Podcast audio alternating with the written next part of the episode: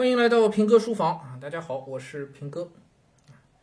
嗯，这段时间呢，这个工作量骤增啊，嗯，阅读理解网课在录制，然后呢，这个呃，南京的夏令营的这个相关的配套的网课呢，也在录制当中啊，一直都忙着。嗯，偶尔得闲呢，刷刷微博，结果前两天啊，五月六号的时候，刷到中国新闻网的一条微博啊，就是关于。一个话题，我念一下吧，啊，念一下啊。教科书总编辑回应语文变难，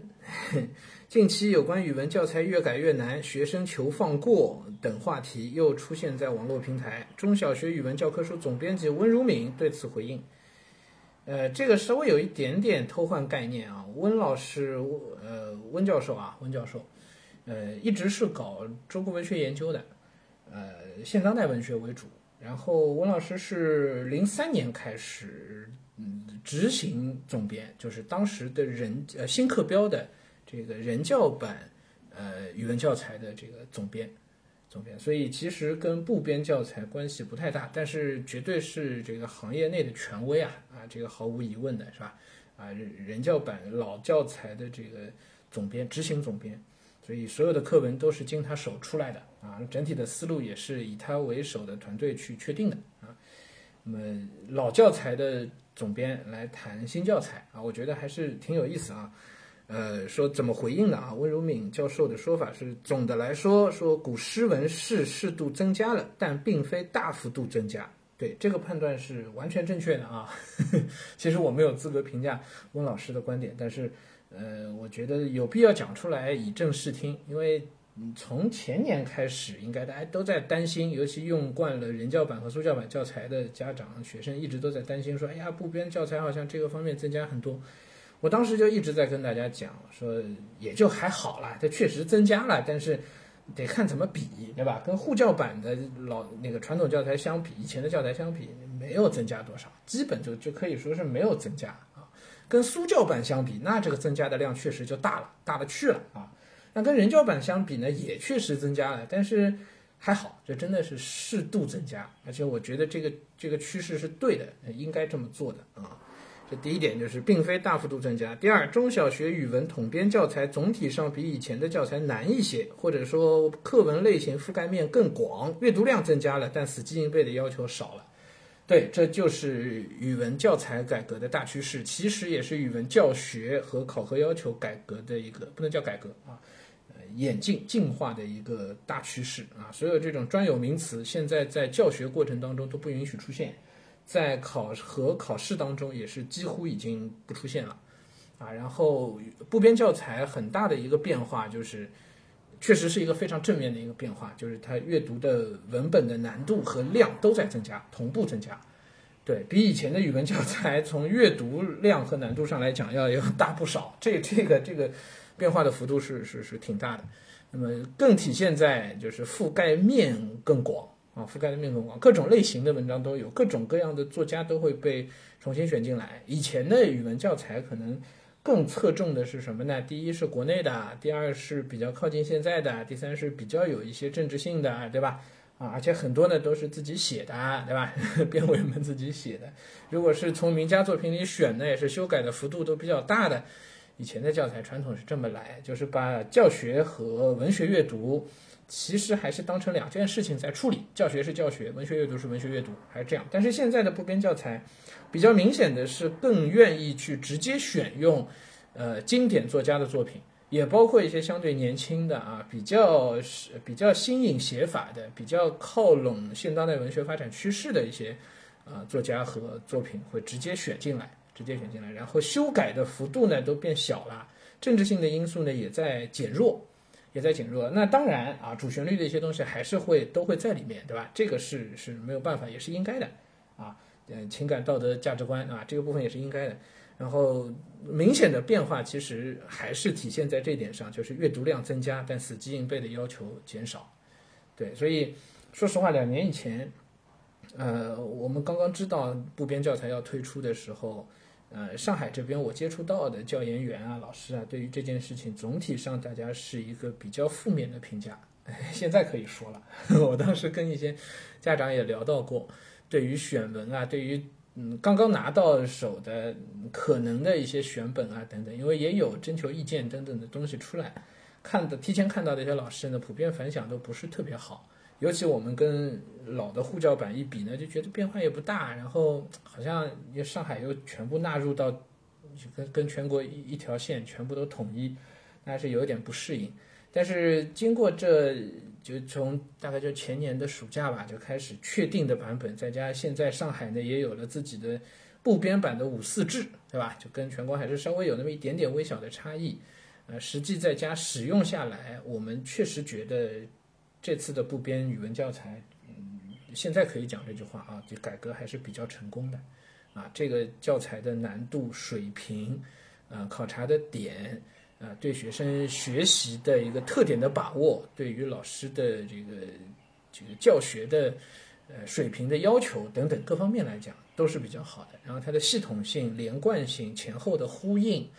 哎，都是比较好的。那你要说难度增加吧，确实也是也是在增加，也是在增加，这个也得承认。而且客观上讲，这种增加不是为了给孩子们增加负担，而是随着时代发展的变化，随着我们大方向的一个。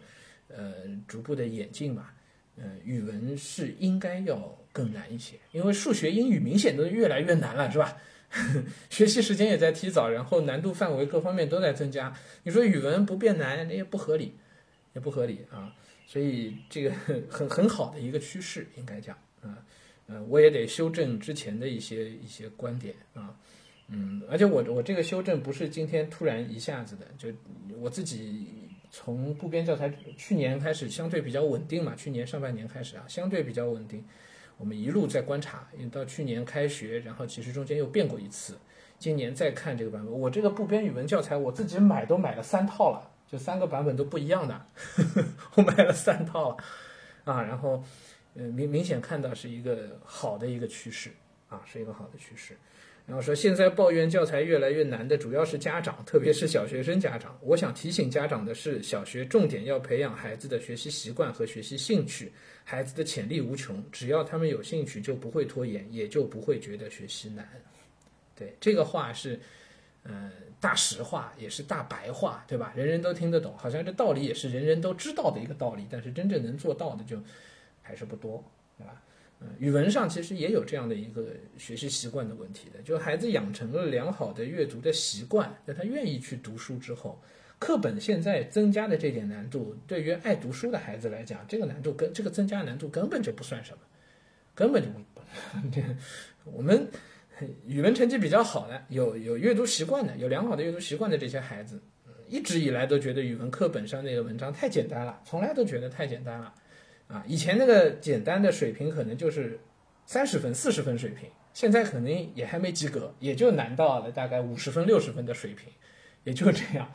啊，所以不存在说变难多少呀，好像要增加负担呀等等，家长们没有必要焦虑，啊，真的没有必要焦虑，嗯，再加上现在实际使用下来的体验非常好，那中间可能发生的问题是什么呢？就是一些老教师，啊，老教师，老教师呢对新教材的适应呢是。多少有有有有一些状况啊，这也是我们观察到的，我我自己啊观察到的一些现象。年轻教师倒是对这个教材的适应的程度都是比较好的，都是比较好的。我们看到上海一些学校的这个呃语文老师的不能叫排名吧，就大家考试成绩啊，或者是教学方法的一些评教教学本身的一些评比啊等等过程当中，都看到老教师的一些方法和这个。新教材，新的这个部编教材是有一些不太吻合的地方，而且老教师呢相对也比较难改，他还比较习惯于用一些传统的方法来教，但是那个传统的方法呢放在现在跟新的这个部编教材配合起来呢，又好像中间有点脱钩。对老教授，老老教师们其实还挺难受的啊，但是不能因为老教师觉得难受，我们就否定这个教材啊。嗯，单单教材来看是是在进步，是在进步，可能是老教师们需要。迎合迎上这个时代的变化，